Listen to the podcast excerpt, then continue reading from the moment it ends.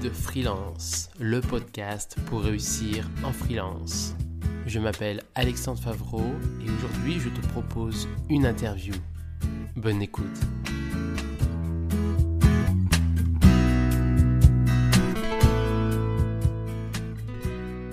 Merci euh, Romain Big d'avoir accepté euh, de faire cette interview pour mon podcast Guide Freelance pour aider euh, les freelances à mieux réussir en freelance. Donc tu es mon deuxième interview.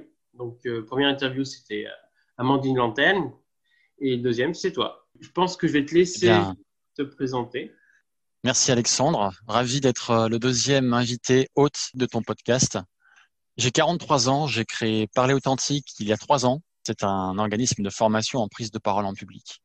J'aide les euh, cadres et les chefs d'entreprise à prendre confiance quand ils prennent la parole pour convaincre ou persuader leurs équipes ou leurs prospects en restant eux-mêmes ou elles-mêmes. C'est-à-dire euh, poser, en se posant, en posant leur personne, en utilisant les mots qui vont plaire parce que ça correspond à leur euh, proposition de valeur, à leur marque. Et puis surtout, à les aider à faire des discours structurés et authentiques pour partager leurs idées, pour émouvoir, mais aussi pour devenir meilleur et un jour prendre la parole sur scène en conférence ou sur un salon professionnel. Concrètement, ton euh, activité, si tu devais donner un intitulé de ton poste, c'est? Euh, Je suis consultant et formateur en prise de parole en public et en art du pitch. Ok, donc euh, ça a le mérite d'éclair. Est-ce que tu as fait un parcours professionnel particulier pour faire ça? J'ai un long parcours dans le salariat, en France et à l'étranger c'est Sciences Po Lyon qui m'a formé et puis l'international m'a attiré. Les langues étrangères, j'aimais beaucoup parler l'anglais. Je suis parti en Écosse, en Afrique du Sud. Le retour en France, a été compliqué. Beaucoup de CDD, passage difficile dans des administrations. Et j'ai pris la parole euh, dans des amphithéâtres d'écoles d'ingénieurs qui m'ont embauché pour euh, développer les relations avec les entreprises et là, j'ai compris que j'avais du coffre, et surtout parce que j'avais pris des cours de chant à côté, commencé à faire de l'improvisation, un cours d'improvisation théâtrale.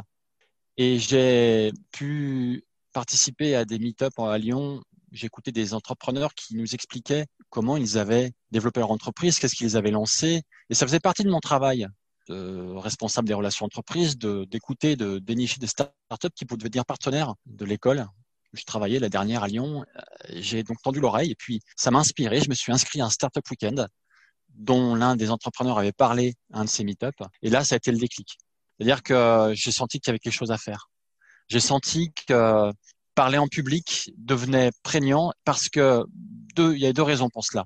Tout le monde souffre du trac. La peur de parler en public est une peur très répandue. Donc, il y avait forcément du business derrière à faire. Il y avait des personnes à aider, à accompagner. Et c'est ce que j'ai fait en créant Parler Authentique. C'était que je voulais aider les personnes à se sentir plus à l'aise quand elles parlent en public, quand elles parlent de leurs euh, idées, mais surtout convaincre et pour plaire, pour séduire un auditoire.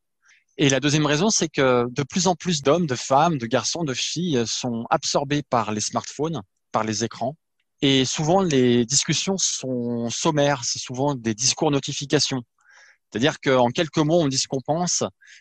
C'est des mots, du vocabulaire que tout le monde utilise, qui perdent un peu de leur sens. Et avec parler authentique, moi, je veux redonner de, euh, comment dire, du peps, de la viande, de la matière à travailler, à façonner et, de la magie dans, dans l'art de parler, c'est-à-dire de délivrer des discours bien structurés qui plaisent, qui parlent, pour aider les, les chefs d'entreprise à gagner en charisme et à affirmer leur, leur leadership, à montrer l'exemple par la prise de parole en public de ce qu'il faut faire, d'être soi-même en public. C'est très important aujourd'hui pour euh, pour convaincre de son, honnêteté et du bien fondé de sa marque. Pourquoi es-tu devenu freelance? Est-ce qu'il y a une raison particulière? Tu as commencé un peu à en parler. Est-ce qu'il y, a quelque chose que tu peux dire par rapport au fait d'avoir décidé d'être freelance alors qu'avant tu étais euh, dans une école et pas forcément dans la prise de parole en public?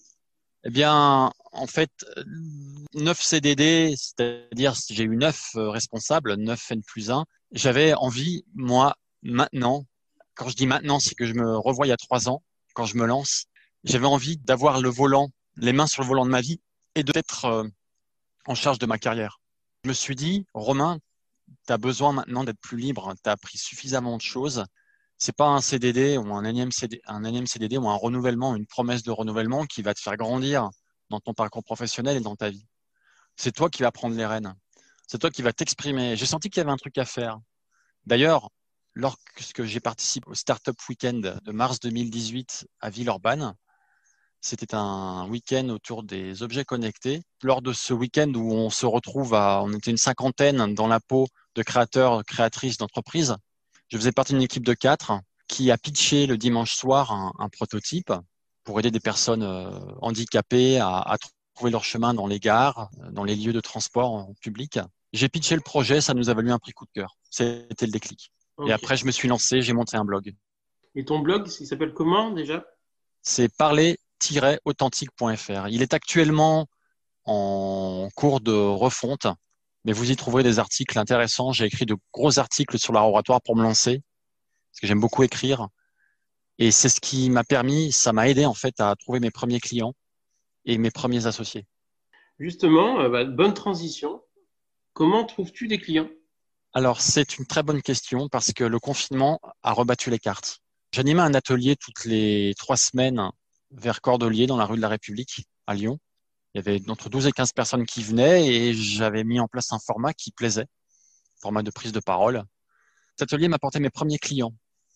Pendant le confinement, euh, j'ai beaucoup réfléchi à la manière dont j'allais faire euh, vivre ma marque, parler authentique. Parce qu'avec le masque qu'on porte dans la rue, et eh bien, la prise de parole, elle s'exprime avec beaucoup moins de facilité. c'était, moi, j'avais du mal, je ne pouvais plus écrire, le ressenti n'était plus là. J'avais pas de très bonnes sensations. Et aujourd'hui, euh, les clients, eh bien, je les trouve grâce à l'intégration que j'ai choisie dans un collectif d'entrepreneurs qui s'appelle Efforst et qui est basé en France et qui m'apporte de la visibilité, de la recommandation. Je commence à utiliser Clubhouse et je rencontre des personnes qui peuvent progresser en prise de parole. Puis des amis voyant les, progrès euh, que je réalise en termes de, développement de la maturité entrepreneuriale, puis je, je, leur dis que j'ai des projets qui arrivent, dont on parlera tout à l'heure. Des amis m'ont dit, bah tiens, Romain, je suis quelqu'un qui serait intéressé pour euh, devenir plus éloquent ou plus éloquente. Et actuellement, je passe des entretiens Zoom avec, euh, bah, j'en ai un tout à l'heure à 16 heures avec un chef d'entreprise qui veut devenir plus éloquent. Est-ce que tu pourrais résumer par quels moyens tu as justement des clients? Est-ce que c'est Clubhouse? Est-ce que c'est ton blog? Est-ce que c'est le réseau? Alors, euh, c'est le réseau et c'est LinkedIn. Mais principalement, c'est le réseau et c'est les liens que j'ai tissés, les relations que j'ai tissées avec d'autres indépendants, puisqu'on joue en équipe. Euh, c'est par euh, les recommandations. Pour parler plus de freelancing en général, qu'est-ce que tu aimes le plus en tant que freelance? C'est la capacité à gérer mon emploi du temps. C'est-à-dire que j'ai la main. Le matin, si j'ai envie de bosser, eh bien je m'y mets. Si j'ai pas envie, je sais que l'après-midi, je le ferai. C'est l'équilibre que je trouve. personne ne m'impose de m'asseoir pendant 7 heures à un bureau. À mon avis, beaucoup de freelances diraient la même chose. C'est ça qui me plaît énormément. Et c'est la gestion du temps, c'est-à-dire le plaisir de pouvoir gérer son emploi du temps. C'est un art. Et j'ai plaisir à planifier ce que je prévois de faire, mais, des, écritures de contenu. À la question, qu'est-ce que tu aimes le moins en tant que freelance? Qu'est-ce que tu répondrais? Alors, je dirais que le recul, parce que ça fait deux ans que je suis à mon compte hein, avec un numéro de sirette, c'est le climat en France un peu suspicieux autour de l'entrepreneuriat.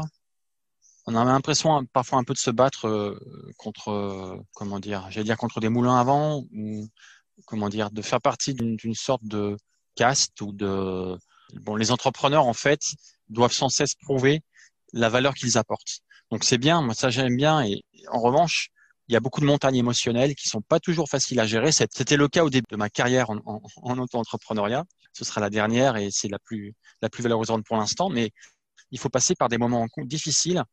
Là, dernièrement, avec le confinement, les montagnes émotionnelles sont parfois inattendues. Et avec le temps, heureusement, on arrive à mieux gérer ces émotions. Donc je dirais que la liberté et de gérer son emploi du temps, c'est formidable. Par contre, il y a parfois des inconvénients. Le, côté un peu le revers de la médaille, c'est que les décisions sont pas toujours très faciles à prendre. Ça fait partie de l'apprentissage, mais au début, c'est compliqué. On ne sait pas trop vers qui se tourner. Il faut garder les pieds sur terre et regarder euh, avec confiance euh, vers l'avenir. Qui sont tes clients ou qui sont tes types de clients? Alors, mes clients sont des chefs d'entreprise. Euh, actuellement, j'ai un, client qui est multi-entrepreneur qui a créé une entreprise, qui, qui, crée des entreprises. Il, il, est spécialiste en stratégie d'influence. Je l'aide à, à, préparer des pitch vidéo sur des sujets particuliers, plutôt orientés décideurs, entreprises. Et puis des cadres. Par exemple, j'ai formé l'an dernier un ingénieur qui a pris des responsabilités dans un bureau d'études et qui a su qu'il fallait qu'il apprenne à faire des présentations professionnelles. Euh, j'ai également formé une contrôleuse de gestion à qui n'avait jamais pris la parole en réunion, qui le faisait, mais avec euh, elle manquait de tact, ça lui avait été reproché. Euh, elle, est dans les chiffres.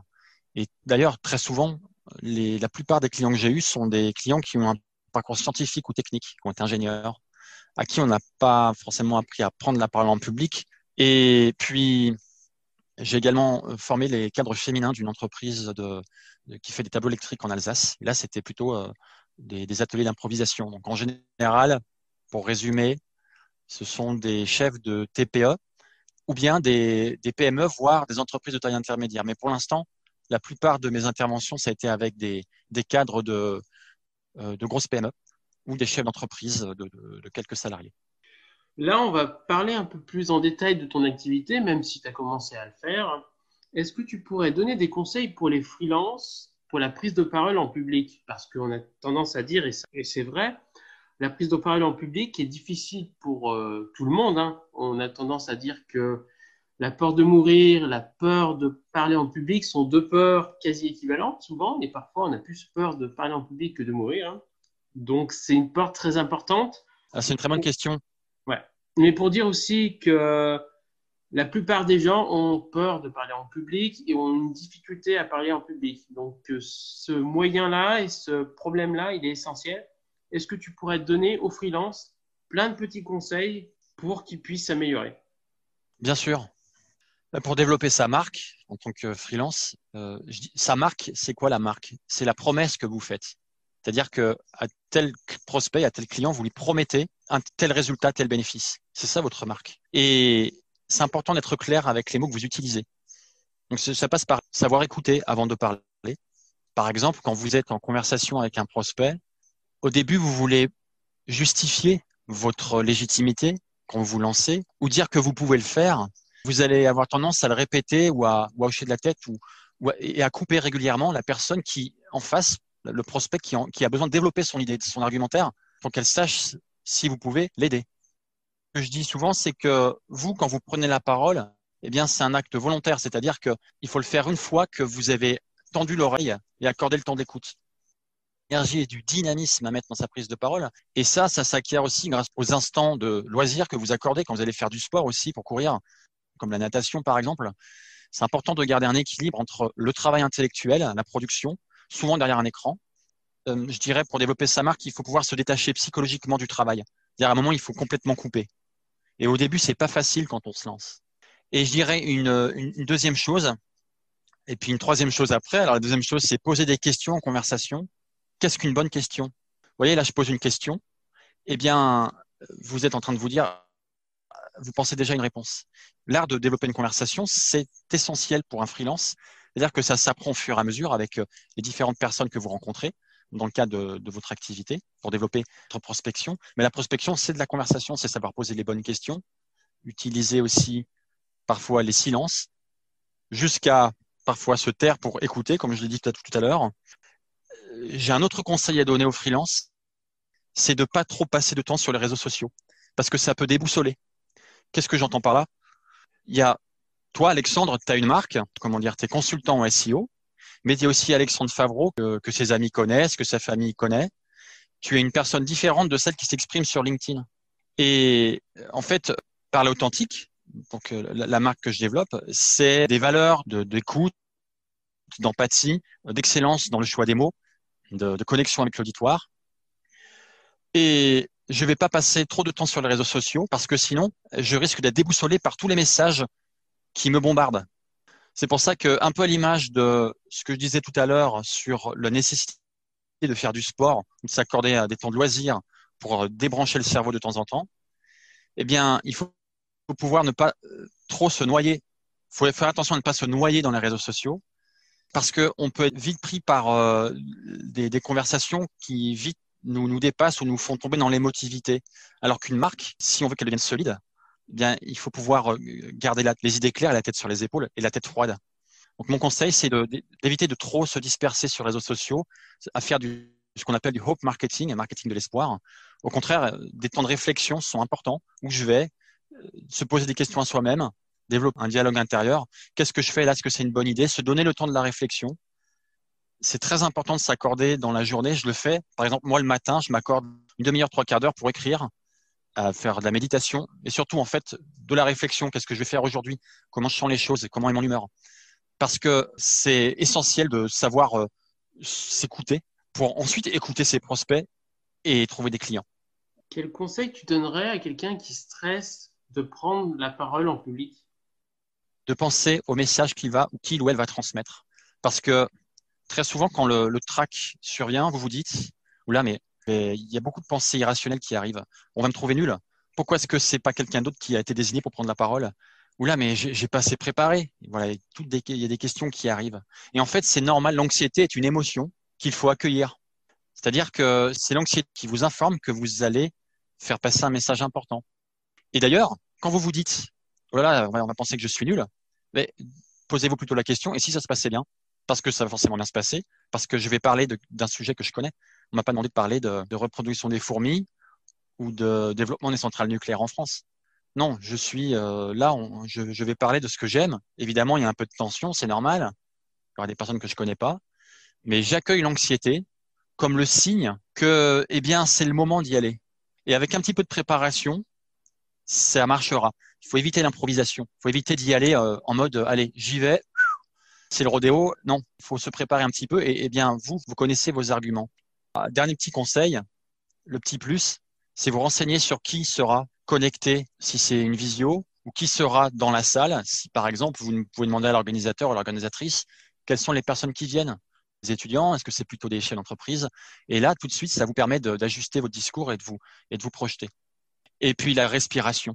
Là, pour parler, les, les, silences que je marque, c'est la respiration. Elle, c'est le carburant de ma voix. Donc, ne pas hésiter à respirer profondément avec le ventre pour euh, quelques minutes avant, quelques secondes avant la prise de parole, s'apaiser naturellement. Ça marche à tous les coups. D'accord, merci pour euh, ces astuces. Et pareil, dans la même idée d'astuce, quelles astuces tu pourrais donner pour qu'un discours soit plus charismatique et que ça soit pas monotone et que ça endorme tout le monde en fait? Parler d'expériences vécues, parler de ce que vous avez vécu et de ce que la vie vous a appris qui va bien faire passer le message. C'est-à-dire que trop d'arguments techniques ou bien trop de chiffres sur un slide, ça risque d'endormir les personnes parce que c'est pas vos slides qu'on attend, c'est vous qu'on attend. Et quand c'est vous qu'on attend, c'est une personne humaine. C'est-à-dire c'est une personne qui a vécu des expériences de vie. Et c'est ça qui va permettre d'être plus à l'aise parce que qu'est-ce que c'est le charisme en fait? Le charisme, c'est une, une, question d'expressivité. C'est-à-dire comment est-ce que vous ressortez dans une foule? Qu'est-ce qui dégage de vous? Et ça passe par la prise de parole je pense que, et je reviens sur les réseaux sociaux, euh, il y a beaucoup d'images sur les réseaux sociaux, il y a, il y a une inflation de, de, contenu, de vidéos, d'images, et on se dit, ah tiens, j'aimerais être un tel, un tel, j'aimerais avoir sa vie. Mais vous avez déjà une vie, et surtout, vous êtes quelqu'un qui a des choses à dire, qu'il ou elle n'ose peut-être pas dire, parce qu'il y a tellement de choses sur les réseaux sociaux. Eh bien, si, au contraire, dites-les. Dites-les, prenez la parole, et préparez, préparez-le, préparez cet exemple vécu, par exemple, au début du podcast, euh, j'ai expliqué que euh, je suis allé dans les amphithéâtres, dans les écoles d'ingénieurs où j'étais, où j'étais chargé de mission. Euh, j'ai parlé du fait que j'en avais marre d'avoir des chefs et que, que je me suis dit qu'un jour, il fallait que je m'inscrive à un startup week-end. Et tout le monde pourrait le faire. C'est une expérience unique que j'ai vécue où je me suis senti à l'aise avec des personnes venues de tous les horizons pour pendant un week-end se mettre dans la peau de créateurs d'entreprises qui ont du sens. Et ça m'a fait du bien de prendre la parole et de pitcher en public. Et quand j'ai pitché, je me suis senti bien parce que je parlais pour une équipe. Donc là, ce que je viens de faire, c'est que je viens de raconter une histoire. Et vous avez écouté cette histoire, c'est ça qui crée du lien. C'est ça qui rend la parole charismatique, que ça parle mieux que des arguments ou du jargon. Dans la même idée, beaucoup de gens font des tics de langage parce qu'ils sont stressés ou parce qu'ils parlent en public. Alors parfois parce qu'ils le font naturellement, même s'ils ne parlent pas en public, ou parfois ça apparaît uniquement quand ils parlent en public. Mais par exemple, ils répètent leurs mots, ou ils bafouillent, ou ils mettent souvent e, e, e, etc. avant les mots. Ça, c'est un grand classique. Est-ce que tu aurais une astuce basique, simple, pour régler ce problème-là? Ou quelques informations à donner? Avoir une intention claire avant de prendre la parole. Depuis le début de ce podcast, je me sens à l'aise parce que je te connais bien, Alexandre, on, s'apprécie. Et puis surtout, j'ai préparé ton podcast. C'est-à-dire que les questions que tu m'as envoyées avant, j'ai écrit des réponses hier et j'ai passé, euh, j'ai passé une bonne demi-heure à le faire. C'est essentiel. La préparation et l'intention. L'intention de faire passer un message. Imaginez quand vous êtes dans une salle, ou même quand vous êtes en visioconférence, vous avez des personnes qui vont se connecter ou qui vont rentrer dans la salle et qui auront chacune vécu dans la journée des événements singuliers. chacune, chacun a une conversation dans sa tête. Et vous, votre objectif, c'est de vous dire, eh bien, quand ils euh, se déconnecteront ou quand ils quitteront la salle, qu'est-ce que je voudrais qu'ils gardent en tête? Quelle est la conversation que je voudrais qu'ils engagent ensuite? Et euh, la seule façon de le réussir, ben, c'est d'être clair avec ce qu'on veut dire. Et donc, pour être clair avec ce que je voulais dire aujourd'hui, j'ai dû préparer et euh, prendre des notes pour déjà me projeter. C'est essentiel. Si ça n'avait pas été le cas, eh bien, j'aurais très certainement fait beaucoup de euh, de ah, euh, attends, je suis pas sûr. Euh, donc voilà. Et ces tics-là, en fait, polluent le message. Donc pour ça, pour être clair, il faut préparer et avoir l'intention de faire passer un message clair et précis. Est-ce qu'il y a des étapes à suivre si on veut vraiment être bon dans la prise de parole en public? Une étape euh, dans la prise de parole en public, on commence par l'introduction, on fait ci, etc. Ou est-ce qu'il y a une étape particulière ou pas? Alors, ça dépend de ton objectif. Ça dépend si tu pitches. Ça dépend si tu euh, animes une, conférence, si, tu prends la parole sur un salon parce qu'on t'a demandé de le faire et que la personne qui devait le faire n'est pas dispo, elle est prise sur l'interview et toi, tu as un quart d'heure pour venir. Alors, comment est-ce que tu gères ça? Euh, Ça dépend vraiment de l'objectif, ça dépend du contexte et ça dépend de l'enjeu. On ne prépare pas un entretien d'embauche de la même façon qu'on prépare une réunion le lundi matin avec son équipe. Donc je dirais que euh, le, meilleur moyen, c'est de prendre euh, le dessus sur les événements quand tu as l'impression qu'ils te submergent. C'est ce qu'on appelle, alors il y, a une, technique, il y en a tellement, celle-là s'appelle la power pose. C'est la psychologue américaine Amy Cuddy, CU2DY, elle a fait une conférence qu'on voit sur YouTube, s'appelle Fake It Till You Make It. Mais son, son conseil très simple, c'est euh, de se mettre dans une salle à l'écart, ou bien, je sais pas, dans les toilettes, ou quand vous êtes dans un salon professionnel, ou de se mettre dans un endroit plutôt à l'écart et vous faites la pose Wonder Woman, c'est-à-dire que vous êtes, vous avez les pieds parallèles au sol, vous posez les mains sur les hanches, façon Wonder Woman super-héros. Et c'est prouvé par la science que ça baisse le taux de cortisol, c'est-à-dire que ça vous, met dans une position de super-héros euh, qui domine les événements et ça vous permet de reprendre euh, le dessus. Si ça fonctionne plus ou moins bien, dites-vous une chose, c'est que ce qui va marcher avant de prendre la parole, c'est de marquer un silence pendant 5 secondes pour remplir vos poumons d'air profondément. Et à partir du moment où vous faites cette respiration, c'est le paradoxe de la prise de parole. Toute prise de parole commence par un silence. Avant de donner la parole, euh, je t'ai écouté, je me suis tu, c'est toi qui as présenté le podcast.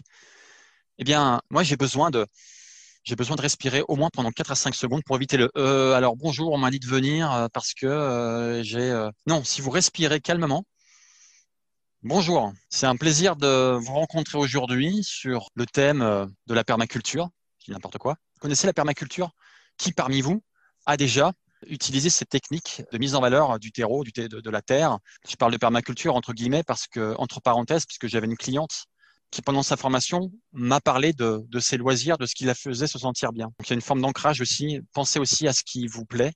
C'est la respiration, la posture, le sentiment que tout va bien se passer parce que vous êtes là et vous êtes bon, vous connaissez votre sujet. J'avais une autre question liée à la prise de parole en public parce qu'on est tellement novice et on connaît tellement peu de choses dans la prise de parole. Il faut le dire, on est tellement mauvais de manière générale, nous les humains, dans la prise en parole en public. Je, vais parler plutôt du côté physique, c'est-à-dire est-ce qu'il y a quelque chose de particulier à faire au niveau physique, notamment évidemment lorsque c'est de la prise en parole euh, en face à face avec un auditoire? Est-ce qu'il y a quelque chose de particulier à faire, par exemple, qui regarder, comment regarder, quelle est la posture qu'on doit faire, qu'est-ce qu'on doit faire au niveau des mains aussi Donc au niveau des yeux, au niveau des mains, au niveau des pieds, qu'est-ce qui doit se passer s'il y a quelque chose de particulier à faire une erreur que j'ai remarquée lors d'un rendez-vous des freelances il y a deux ans. On était une soixantaine de, personnes. On était euh, à la cuisine du web, euh, rue de l'Abondance, et puis chacun a fait son pitch. Et j'ai remarqué que ceux qui venaient de rejoindre euh, les freelances lyonnais depuis, depuis peu de temps, qui se lançaient comme indépendants depuis peu, se présentaient avec les mains dans le dos. Et c'est-à-dire que le langage, le langage corporel était figé, même était absent. L'idée, c'est de laisser ses mains au bout de ses bras et naturellement, le discours naîtra. Évitez de dandiner, c'est-à-dire posez-vous bien les pieds euh, écartés de la taille des hanches. C'est la posture de base. D'ailleurs, c'est pour ça que dans les conférences TED, le conférencier ou la conférencière se tient dans un cercle rouge, un tapis rouge posé au sol. Pour le regard, le regard, c'est le pouvoir en prise de parole. Et c'est important de savoir regarder son public. ça, c'est vite dit. Imaginez que vous regardez le sol quand vous prenez la parole en public, mais personne n'aura envie de vous regarder. Pourtant, c'est dans les yeux des personnes qui vous parlent que vous, vous détenez, que vous recueillez des informations vitales sur comment ça se passe chez eux. C'est ça qui compte. C'est de savoir, mon public, il se sent comment là? Est-ce que là, euh, bon, bah, je vais le relancer un petit peu. Je vois qu'il y a des gens au fond qui regardent leur smartphone. Je vais peut-être euh, un peu élever la voix. Je vais commencer à parler à deux ou trois personnes dans la salle. Continuer, poursuivre la conversation avec elles. Des personnes qui me semblent sympathiques, qui me suivent depuis le début. Et puis naturellement, puisque vous serez dans cet échange naturel, eh bien les autres personnes vont euh, vont sentir qu'il y a une énergie qui se crée, que vous reprenez le fil. Il y a de grandes chances qu'ils lèvent la tête leur smartphone, sauf s'ils viennent de recevoir un message absolument urgentissime. Est-ce que tu aurais d'autres choses à dire pour donner des conseils pour la prise de parole en public? Tu en as donné beaucoup. Est-ce qu'il y en aurait d'autres? Ouais, euh, je parlais des montagnes émotionnelles au début qui étaient un peu dures à franchir au début de mon entreprise. Euh, le conseil, c'est de ne pas se laisser dominer par le stress, vraiment se détendre. Donc la respiration est importante et, je répète, mais le, le silence avant la prise de parole. quand on est devant le micro, respirer pendant, pendant 3-4 bonnes secondes, profondément. Vous commencez par remercier ou euh, commencer à parler. Et puis, j'ai un autre conseil à donner, et ça, c'est une erreur que j'ai faite. Au début de mon aventure entrepreneuriale, un peu comme tout le monde dans la vie, j'étais très autocentré. Chaque personne humaine, d'abord, ce qui nous intéresse avant tout, c'est nous-mêmes. Euh, notre survie, nos intérêts. Il y a l'auteur américain Dale Carnegie du livre Comment se faire des amis qui le dit très bien chaque personne est d'abord intéressée par soi-même. C'est normal. Ben, c'est un vrai effort que de se décentrer par rapport à ça. Et moi, au début, j'étais très dans le je, je. Et c'est ce que je disais au début quand on peut couper la, on peut avoir parfois la tentation de couper la parole en conversation avec un prospect parce qu'on veut dire qu'on est légitime. Mais en fait, c'est le client qui va faire vivre ton entreprise et c'est lui qu'il faut écouter. Et mettre beaucoup plus de vous que de je dans sa prise de parole, c'est important. Et ça se travaille avec le temps. Et puis, un autre conseil, c'est que si jamais vous devez vous associer, Soyez clair et ferme sur euh, vos intentions et où vous en êtes. Euh, l'entreprise, c'est toi qui la fait vivre. C'est euh, tes prises de parole, c'est les conversations avec les, bonnes personnes. On, se lance dans une association professionnelle parce qu'on a vraiment envie de le faire et qu'on a les valeurs sont partagées avec avec le collectif dans lequel tu t'engages. Là, je parle de façon très personnelle, c'est ce qui m'arrive en ce moment faut éviter les. Oui, alors bah, il me reste, euh, il me reste six mois de chômage, euh, il me reste, ça va le faire. Euh. Surtout, je, parle de ça parce que c'est la période actuelle, c'est la réalité pour beaucoup d'entrepreneurs, d'entrepreneuses, d'auto-entrepreneurs. Eh bien, il faut changer d'état d'esprit. Il faut, faut aller au-delà, il faut switcher. C'est-à-dire qu'il faut se projeter dans la production de valeur, dans la création de valeur, et pas simplement se dire c'est l'État qui me fait vivre. Au début, j'ai eu un peu cette tentation, ça m'a fait faire deux ou trois maladresses avec trois potentiels associés que j'ai que j'ai heureusement rectifié en disant que non, j'étais bien, je voulais bien m'engager avec eux et que c'était pas seulement parce que l'État allait m'aider et que ça allait assurer euh, ma présence euh, et, mon, et mon professionnalisme. Non, ça va beaucoup plus loin que ça. Votre entreprise, c'est une question de marque personnelle, d'éthique et pas simplement de soutien extérieur. Est-ce que tu as des contenus, des livres ou des histoires qui t'inspirent? Et si oui, lesquels? Oui, je suis des blogs américains de prise de parole en public. Je regarde des conférences TED. Comment dire J'aime bien entendre les histoires de vie, comment les personnes racontent leur histoire, quels personnages elles mettent en scène, quelles émotions elles arrivent à transmettre. Euh, je regarde des films un petit peu de temps en temps pour euh, le storytelling, le scénario, comprendre comment euh, les idées sont amenées et comment le, réalisateur ou la réalisatrice a voulu transmettre des émotions. Quel est le message qu'on passe au travers de la construction d'un récit? euh, je lis, euh, j'écoute un peu plus de podcasts. Euh, il y en a un que j'aime bien, c'est, j'en cite un qui s'appelle Génération Do It Yourself. Principalement, je lis beaucoup de Blink. C'est une, c'est-à-dire, je lis des résumés de, de livres de développement personnel et d'entrepreneuriat parce que j'ai envie de nourrir mes prises de parole futures. J'ai donné des conférences avant le confinement et je, je voudrais développer cette compétence plus tard et c'est en bon chemin. Eh bien, je me nourris de manière de, de, raconter une histoire ou de posture en prise de parole. Je, je regarde les conférenciers TED et c'est une bonne source d'inspiration. D'accord. Et au niveau des livres, tu as peut-être des livres à conseiller? Hein, j'ai cité Comment se faire des amis de Dale Carnegie. Je ne suis pas le seul à le faire. C'est Comment se faire des amis, influencer les autres. En fait, euh, c'est un livre euh, qui est important. Pourquoi? Parce que c'est une qualité à développer chez un freelance. À mon avis, c'est savoir s'entourer des bonnes personnes, savoir euh, s'enrichir des interactions avec les autres. Un autre livre qui m'a plu et que j'ai lu dernièrement, Il y a des histoires, bien sûr, il y a des, il y a des romans. Imperium, les histoires d'empereurs romains, Cicéron notamment, qui est un empereur romain, qui c'était le seul empereur romain qui est, qui est parti de, du, du, bas de l'échelle sociale. C'était pas quelqu'un de noble, c'était quelqu'un qui venait de la petite bourgeoisie, je crois. C'est un roman historique qui m'inspire beaucoup parce qu'il explique comment euh, Cicéron est devenu l'un des plus grands orateurs connus et un empereur romain, grâce à la prise de parole. Est-ce que tu pourrais donner une règle pour réussir en freelance? Oui, savoir mener une conversation. Être conscient de l'importance des mots qu'on utilise, pas seulement à l'oral d'ailleurs, mais à l'écrit aussi. J'ai beaucoup écrit pendant le confinement. Pourquoi? Parce que l'écriture persuasive, le copywriting est une compétence importante. Donc je dirais que c'est une règle importante, c'est de savoir mener une conversation. Donc, donc l'écoute, le silence. Oser dire ses ressentis quand quelque chose nous passe par la tête et qu'on a le pressentiment, qu'on a l'intuition que ça va être utile de le dire. Eh bien, on peut le confier plus tard dans la conversation, ne pas ne pas se couper de son intuition. C'est important aussi parce que c'est ce qui va souvent euh, faire la différence. Quand vous êtes sincère, authentique et que vous suivez vos ressentis, en ayant d'abord écouté la personne attentivement, hein, c'est pas votre ressenti qui compte en premier, c'est de savoir ce que la personne qui, que vous l'aidez quelle est sa souffrance, quelle est sa douleur. Donc pour savoir euh, l'identifier, l'essentiel, c'est de savoir mener une conversation. C'est la règle que j'identifie comme étant essentielle pour répondre à ta question. Et si tu pouvais donner une qualité pour réussir en freelance, que ce soit lié à la prise de parole en public ou pas? Eh bien, en fait, pour développer sa marque, il faut savoir euh, tisser des liens. En plus, surtout dans le contexte actuel, on ne peut pas rester seul dans son coin. C'est ce que je disais il y, a, cinq minutes en parlant du livre Comment se faire des amis et influencer les autres c'est euh, comprendre que les autres apportent beaucoup. Les relations, développer ses relations humaines, savoir développer la connexion, savoir se faire des amis fidèles et solides. Comprendre que vos confrères, moi j'ai des confrères qui sont formateurs en prise de parole, c'était des concurrents avant. Ben, Aujourd'hui, je, je travaillais avec eux. Pour être certain d'aller plus loin, il faut y aller en groupe. On retrouve l'adage, quand on est à plusieurs, on va plus loin. Non, l'idée, c'est de travailler en équipe, c'est de jouer en équipe. Et ça, c'est pour moi, c'est une qualité essentielle du freelance, c'est savoir jouer en équipe. Parce que moins vous êtes seul, plus le client a l'impression qu'il se passe quelque chose et qu'il peut vous faire confiance parce que vous êtes quelqu'un qui est dans la relation humaine. Est-ce que tu aurais autre chose à dire aux personnes qui nous écoutent?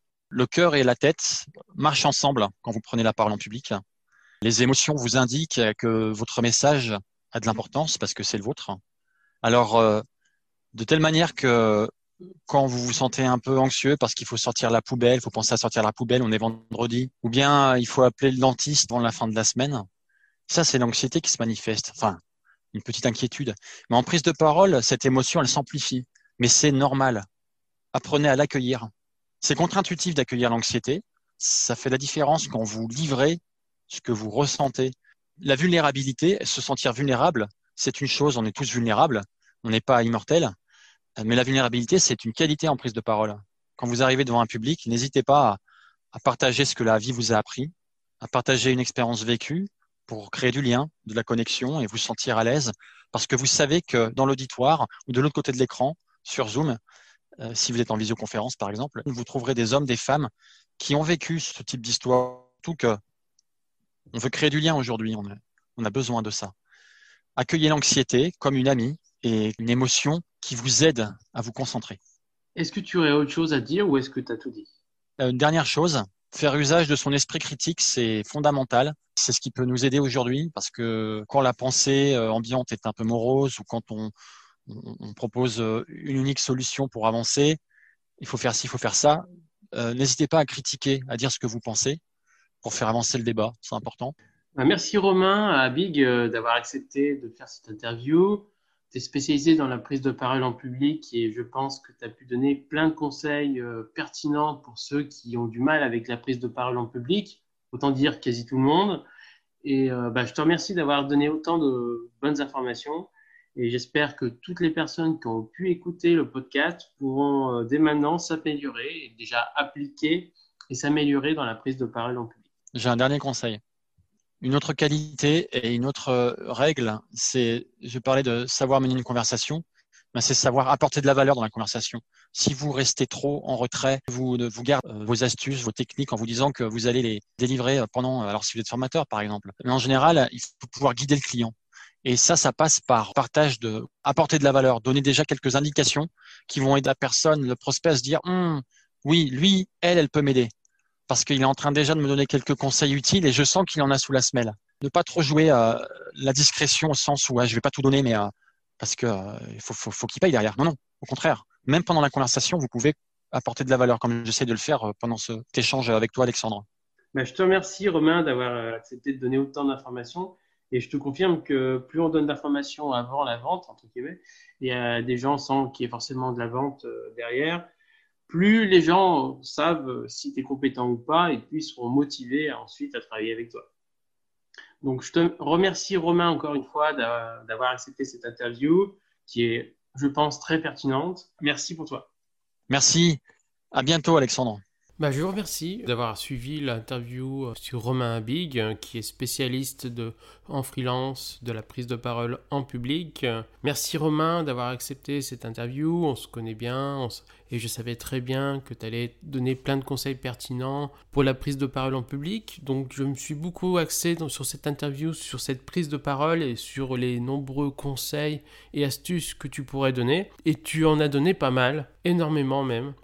Alors je ne vais pas aller dans le détail, euh, il faut écouter l'interview pour euh, avoir tous ces conseils-là, mais je pourrais citer euh, savoir écouter avant de parler, savoir se détacher du travail, poser des questions en conversation, utiliser les silences, penser au message qu'il va transmettre, accueillir l'anxiété, rester positif, ne pas improviser, se renseigner sur le public en amont, bien respirer avant la prise de parole en public, parler d'expériences vécues, être moins technique et parler moins de chiffres, raconter une histoire, avoir une intention claire avant la prise de parole et préparer la prise de parole. Et avant de commencer, faire une pause Wonder Woman, ça peut être bien. Marquer un silence de 5 secondes avant la prise de parole en respirant calmement. Et dans la prise de parole, restez positif et euh, faites attention à la posture. Et au niveau physique, laissez ses mains au bout de ses, bras, écoutez, écartez la taille des hanches sans se tendiner. Regardez les personnes dans la salle. Et autre conseil qu'il a pu donner, par exemple, c'est le fameux silence avant la prise de parole en public qu'il a répété mais qui est essentiel. Et parler plus de vous, donc de la personne en face, que de je, donc de toi. Encore merci Romain pour tous ces conseils, parce que, comme j'ai pu le dire, la prise de parole en public est quelque chose qui est très difficile chez l'être humain, et donc très difficile pour un freelance, et pourtant c'est quelque chose de très pertinent. Prendre la parole en public peut te permettre euh, d'avoir plus de notoriété, une meilleure image si tu le fais bien. Donc c'est vraiment essentiel. Donc encore une fois, merci Romain.